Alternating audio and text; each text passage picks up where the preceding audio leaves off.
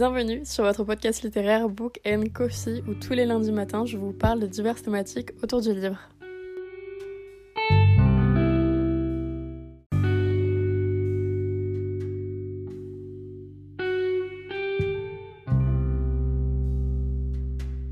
Hola, j'espère que vous allez bien et aujourd'hui en ce beau lundi, qui n'est pas un lundi mais le mercredi 5 décembre, je vous retrouve pour l'épisode 5 des Masse. Et aujourd'hui on va apprendre, on va essayer de décortiquer comment aimer la lecture, comment commencer finalement la lecture. C'est pas un sujet que je pensais faire en réalité sur le podcast au départ, car pour moi, un peu près tous les gens qui m'écoutent, bah, lisent en règle générale, car mon podcast concerne littéralement la littérature.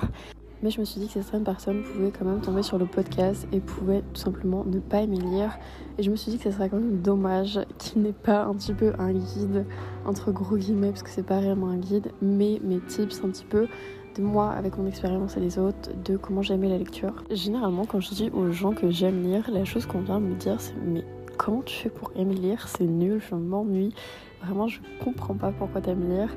Sauf que pour moi, c'est pas que vous n'aimez pas lire, c'est que vous n'avez pas appris à aimer lire, ou vous avez toujours pas, entre guillemets, fait l'expérience d'aimer profondément lire un livre, de s'y intéresser. La première chose que je peux vous dire, c'est vraiment ne prenez pas l'exemple des lectures scolaires pour me dire que vous aimez pas lire, car personne aime les lectures scolaires à part les personnes qui aiment tout simplement lire du classique. Mais dans sa globalité, les lectures classiques ne vont pas plaire à tout le monde et surtout les lectures classiques scolaires, c'est-à-dire qu'il y a plein de classiques qui sont géniaux, alors bien évidemment, et géniaux plutôt, mais il y a des classiques de cours, des séries bien chiants, exemple La Princesse de Clèves, et ça ne montre absolument pas à quel point la lecture et le monde littéraire peut être génial. Surtout que les classiques ont été écrits il y a un moment déjà, c'est un autre style littéraire, c'est des formes stylistiques spécifiques, différentes que tout simplement notre époque et du 21e siècle actuellement. Donc ça peut clairement pas plaire à tout le monde, même si bien évidemment certaines personnes aiment et je pense que vous êtes donc déjà su que vous aimez lire. Mais donc on va vraiment un peu effacer ces lectures bien scolaires de notre cerveau pour le moment et on va recommencer sur de nouvelles bases. Et on peut donc passer maintenant à la seconde chose à faire quand on a envie d'aimer lire la première chose à faire, c'est tout simplement de faire une liste des choses qu'on aime. Par exemple, si vous aimez la F1, je prends l'exemple de ma soeur qui n'aime pas lire, mais qui a plein de livres de F1 parce qu'elle adore en fait tout simplement la F1. Donc elle s'intéresse énormément. Pareil, si vous aimez voyager, pourquoi pas lire des récits de voyage, ça peut grave vous intéresser et vous donner envie tout simplement de découvrir de nouveaux pays conseil, c'est de concentrer ce que vous pouvez aimer lire sur les choses que vous aimez dans la réalité et dans tout simplement votre quotidien en règle générale. Par exemple, si vous n'aimez pas les films de thriller, les films d'enquête, les films policiers, ne lisez pas un thriller. Vraiment, c'est pas la chose à faire. Ça sert strictement à rien. Vous n'allez pas aimer, vous allez passer un très mauvais moment. Par exemple, quand je suis devenue addict à la lecture, c'est parce que j'ai lu pour la première fois une romance et que je savais que j'aimais l'amour dans sa globalité, mais je ne savais pas que j'aimais la romance car j'en avais strictement jamais lu. Et c'est en lisant cette première romance que je suis vraiment devenue addict au livre, car j'ai découvert simplement une autre sphère du monde littéraire que je ne connaissais donc pas du tout. Petite anecdote, c'était donc Dimili, donc la saga Dimili de Estelle Mascamé. La troisième chose, c'est vraiment prenez votre temps, ça ne sert à rien de vous presser, ne vous mettez en aucun cas une pression, c'est pas une course, si vous aimez vraiment pas lire, c'est pas grave, ok? On a tous des centres d'intérêt totalement différents, mais le principal c'est vraiment d'en avoir envie, de pas forcer, et c'est vraiment ça le plus important.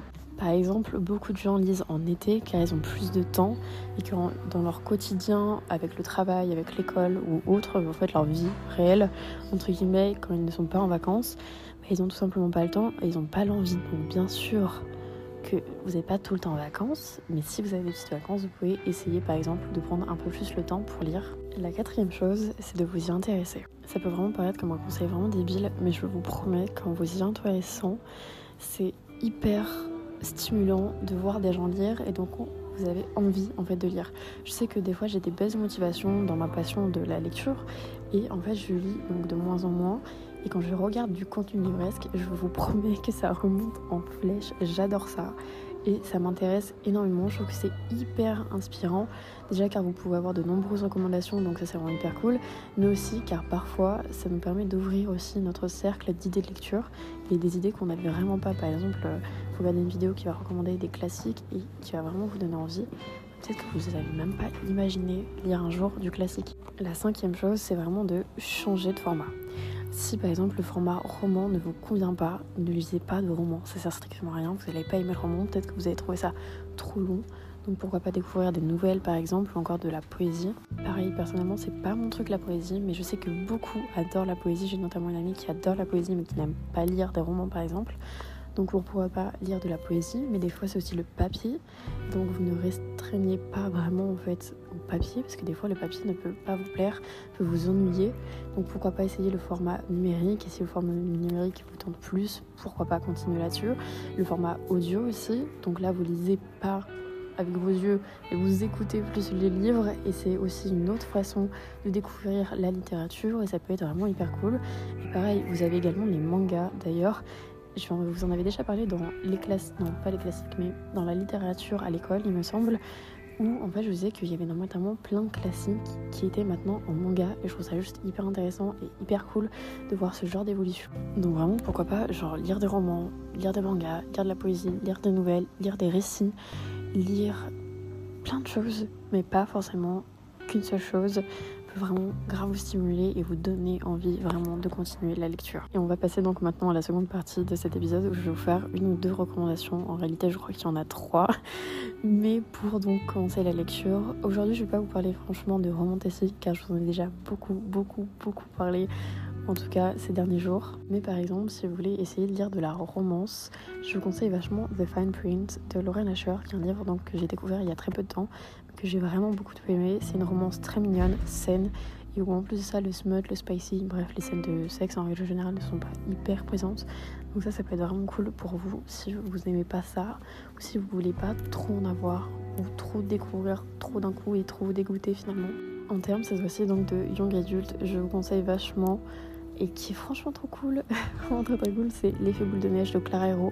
Pareil, il me semble que je vous en ai déjà parlé là dans les derniers podcasts, mais je l'ai lu, vraiment c'est juste ma dernière lecture en cours, et je l'ai trouvé génial. Vous avez un fake dating, donc ça, ça peut être vraiment trop cool. C'est une romance de Noël, donc comment dire que c'est vraiment parfait pour la saison. Et en plus de ça, à l'intérieur, c'est un young adulte. Enfin, c'est pas un young adulte parce que les persos sont assez âgés, mais ce que je veux dire par le young adulte, c'est que vous n'avez pas de scène de smut et ça c'est très cool euh, parce que des fois c'est vraiment relou, hein. on va pas se le cacher. Donc je vous conseille vachement l'effet boule de neige également qui est donc une romance aussi. Et pour finir, si vous aimez pas la romance ou si vous êtes pas envie en fait tout simplement de lire de la romance, je vous conseille vachement. Vraiment c'est un livre qui m'a énormément touchée, qui m'a énormément bouleversée, qui je trouve est littéralement magnifique mais très dur en même temps à lire. Et c'est tout simplement Vers la beauté de David Fuenkinos, qui est un livre donc français, d'un auteur français et qui est juste bouleversant. Je pense que c'est vraiment le mot qui définit pratiquement tout le livre et on ne s'y attend pas, ou en tout cas on pense bien évidemment ce qui va se passer, mais on ne pense pas que ça va être tout ça à l'intérieur. Regardez par contre les trigger warnings, personnellement je les avais pas regardés avant et ça m'a un peu choqué, mais personnellement ça m'a pas traumatisé, mais regardez-vous les trigger warnings car il en a pas mal.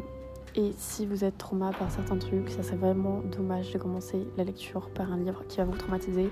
Et même en règle générale, un livre qui vous traumatise n'est pas la bonne solution. Donc regardez vraiment les trigger warnings en tout cas pour ce livre. J'en ai maintenant terminé pour tous mes tips de comment commencer la lecture j'espère énormément que ça vous aura plu. En vrai petit bonus, je viens de penser ça pendant que j'étais en train de vous parler mais pourquoi pas vous motiver entre potes, genre à lire, ça peut être cool. Je sais pas si c'est un truc vraiment basable, mais pourquoi pas, qui sait. J'en ai donc maintenant vraiment terminé avec cet épisode 5 des et j'espère vraiment qu'il vous aura plu. J'espère également qu'il vous aura donné, pourquoi pas, envie de lire. Et moi je vous retrouve demain pour un prochain épisode, numéro 6. Bye Ça me fume vraiment de rire pendant tout l'épisode, je vous ai dit l'épisode 5, alors que je savais très bien que c'était mercredi 6. Cet épisode est le numéro 6, les cocos, je suis vraiment désolée.